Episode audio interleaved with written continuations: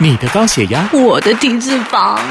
他的糖尿病，头耳眼鼻手和脚，心肝脾肺还有肾，你要的健康，砰，年轻说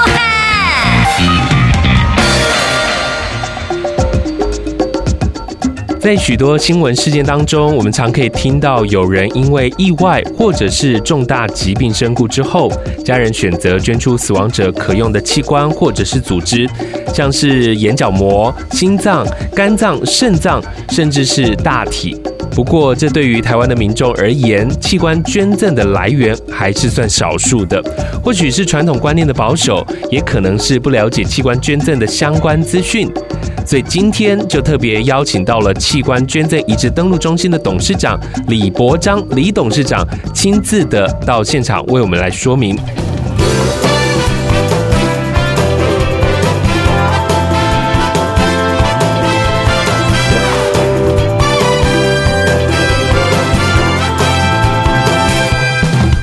先来欢迎李董事长，阿泽好。各位听众，大家好。不知道阿泽刚刚前头说的到底正不正确？目前全台湾大概有多少的比例接触过或者是签订过器官捐赠的人数呢？其实就是说，在目前来讲哈，我们应该先从一个重点来讲，说台湾目前有多少人在等待器官移植？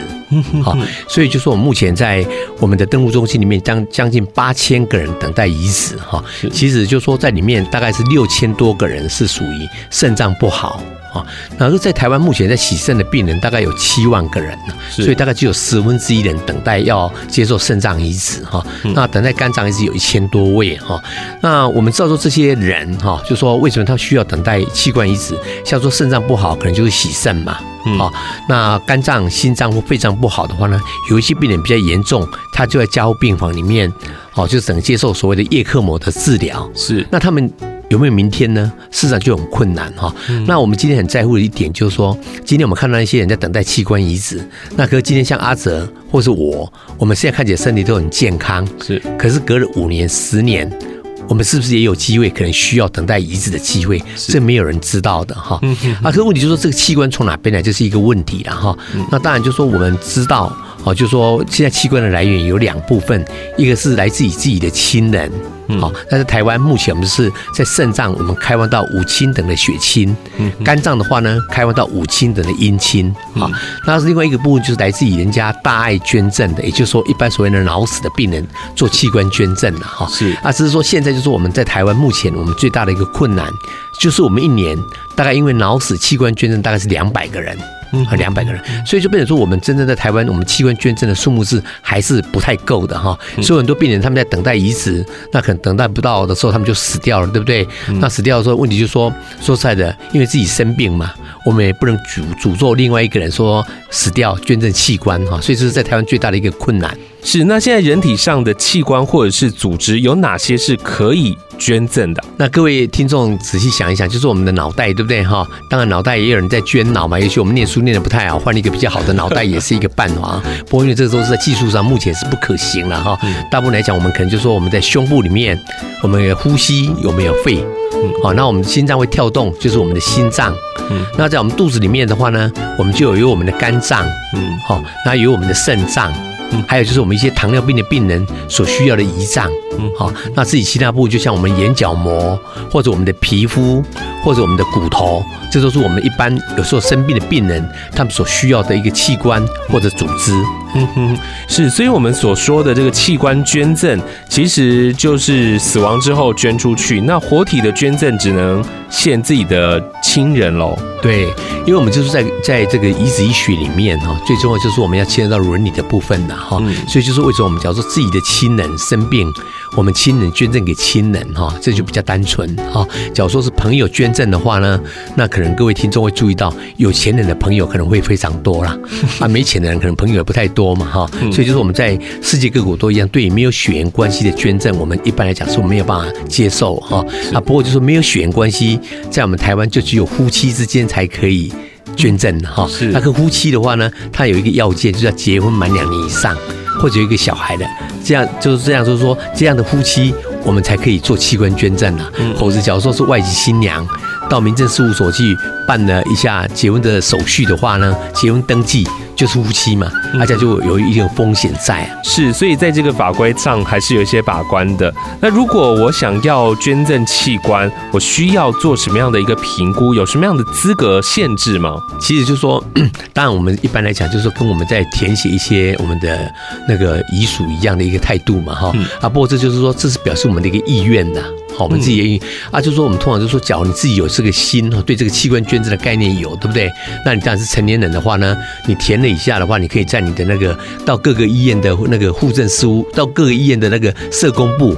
好，各个医院的社工部去填写一下器官捐赠的同意书。啊，然后呢，或者你在我们的器官捐赠移植登录中心的网页里面，可以 填一下我们的器官捐赠的那个意愿哈。不过我们是一般来讲是这样，因为就是说刚刚阿泽有提到嘛，假如说是一个人填的，对不对？那是不是就是已经在法律上有这样一个效用？那我们知道一个成年人，假如他自己填一下自己的一个意愿的时候呢，理论上在法律就是已经有表示可以的哈。对。但是各位也知道，其实，在台湾哈，我们不外乎还是有一些人情世故要去了解哈。你填。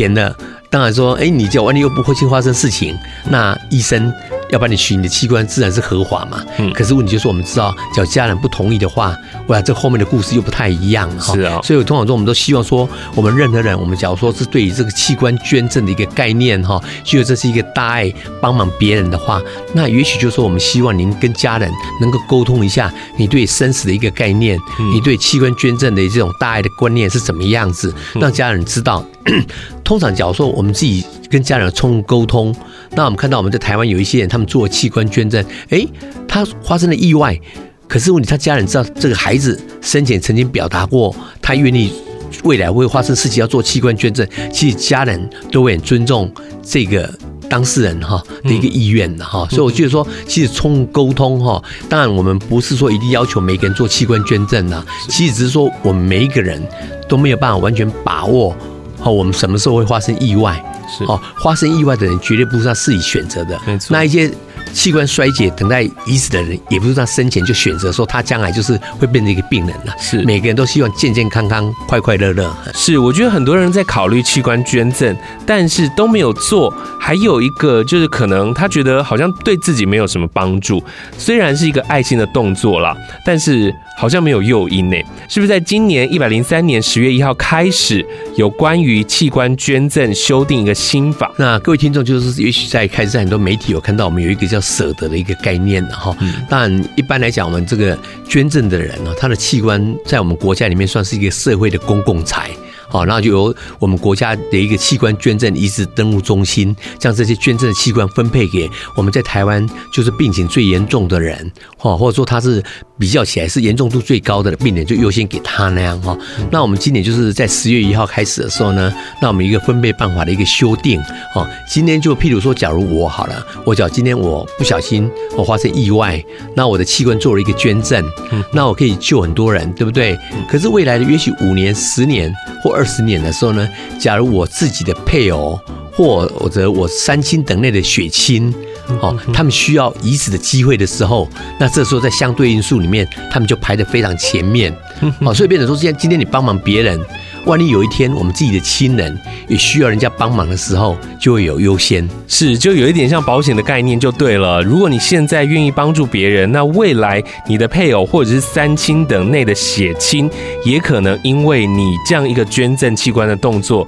而受到庇护，他得到捐赠器官的顺序就会比较优先。我们就是留给子孙、留给我们亲人的哈，已经不是钱的问题，是，而是一种健康的一个庇荫哈。所以我想这是一个对台湾来讲是。非常的不一样的一个逻辑哈，那当然在欧美国家，他们对器官捐赠是很自然啊，他们就说死后就捐赠哈。而在我们亚洲国家里面，可能有很多人病人，很多人他可能就会不舍嘛。那跟我们台湾推这个概念的话，其实，在到目前为止哈，不管国内的医界，或是说我们亚洲的各个国家的代表哈，都非常肯定我们台湾政府的这个措施。是，所以在上个礼拜的时候。我们在中部有一家医院，有一个病人呢，他十三年前的时候呢，他弟弟曾经做过器官捐赠，其实那时候他也无所求啊，就是帮忙别人嘛。嗯。可十三年后呢，这个做哥哥的他的肝就衰竭，就等待做肝脏移植嘛。啊，结果呢，在北部有一个医学中心，他有人做器官捐赠嘛，一下子这个哥哥的那个等待的次序就排在第一名了，所以在上个礼拜就接收到了一个肝脏的移植啊。所以我想他当年哈，他们也没想到说今天他们能有这样的一个机会，得到他自己的弟弟的一个庇荫。所以如果我之前已经有登记在等待这个器官捐赠，所以我现在其实是可以去了解一下，呃，我之前的长辈是不是有捐赠器官过？那其实这个顺序可能会更改。对，所以就说我们就是说很谢谢阿哲给我们这个机会哈，因为我想就是说很多病人他也许就他。不想我等等待移植，因为他觉得很难等，在台湾难等。可是问题就是说，现在他知道，说，哎，他等待移植，他也顺便了解一下。也许我们过去我们一年哈，大概有两百个人捐赠嘛，嗯，所以就是我们这样过去三十年哈，那大概有六千个人有曾经捐赠过嘛，哈。那事实上这六千个人的资料，我们一般来讲，我们各个医院都尽量已经提供给我们登录中心，知道在这个医院里面曾经有谁捐赠过的名字，我们都有建档。是哦，啊，可问题就是，假如说，哎，今天我在洗肾，那刚好就知道说。因为我的家人曾经捐赠过，那当然就是我们要看我们的那个亲等图，知道自己三亲等内的血亲是到什么程度，对不对？那就知道了以后，哎，假如说，哎，我的亲人曾经捐赠过，那我就可以去到医院里面去，到我看我亲人是在哪个医院捐赠的啊？比如我的亲人只要在台大医院捐赠，我就到台大医院，拜托他们给我一个那个诊断书，知道我的亲人当时曾经在那边捐赠过。那今天呢，我是在洗肾，我等待换肾，我是在成大医院等待换肾，对不对？那我就把这个资料拿了，然后我顺便再到户政事务所去拿一个户籍户籍的那个户口户籍謄本，知道我跟那个捐赠的人的亲等关系。然后我到成大医院告诉我们的协调师，那知道说，哎，我我我的亲人曾经捐赠过。然后这个时候，那成大医院的协调师就会把我的资料帮我注记到登录中心里面去，知道说，哎，我是在等待的人。可是我的亲人曾经捐赠过，所以下一次有人捐赠的时候呢，在做一个配配配对的时候，我的婚数就会往上拉的很高。对对，其实就把这个机会更升等了。对，那这个三等亲内的血缘呢，其实呃，大家可以算一下，就是三层就对了。如果以自己来讲，可以算到曾祖父母这边这样子。对对对，其实我们的在民法里面，我们的亲人就这样嘛，你就是以各位那个听众可以自己算嘛。嗯。譬如我跟我哥哥算几等，因为我跟我爸爸是一等的。嗯。这从几生出我跟我爸爸一等，可是我哥哥跟我没有血缘关系，我哥哥是从。不是这样，我哥哥是从我爸爸那边出来的，对，所以我又跟我爸爸一等，所以我跟我哥哥就变成两等。是，我想家人永远健康快乐也是我们的希望。万一有一天我们不得不面对生命的结束，那我们做出这个器官捐赠勇敢的决定之后，未来就可以帮助我们的配偶或者是三亲等内的血亲，他如果需要器官移植的话，那就可能比较优先的有这个机会。当然，如果你在节目当中听到这样的讯息，你想要更进一步了解的话，我们可以到哪里去了解器官捐赠移植的相关讯息呢？其实各位听众哈，就说你们只要是在电脑里面的话呢，你们可以上网到那个器官捐赠移植登录中心啊，那个就有首页哈，啊里面都有关于对于整个台湾的器官捐赠跟移植的一些相关的观念，或者说打免费的那个护卫电话零八零零八八八零六七。零八零零八八八。零六七，啊，那都可以得到一个，呃，我们同仁都会给你一个很完整的一个资料跟介绍。哎好，大家要记得哦，零八零零八八八零六七，或者直接上网搜寻器官捐赠移植登录中心。当然，也希望透过节目当中持续的宣导、持续的推广，也希望大家把这个器官移植的一个观念告诉给你身边的亲朋好友。今天再次谢谢董事长能够来到节目当中，谢谢，谢谢哈，谢谢。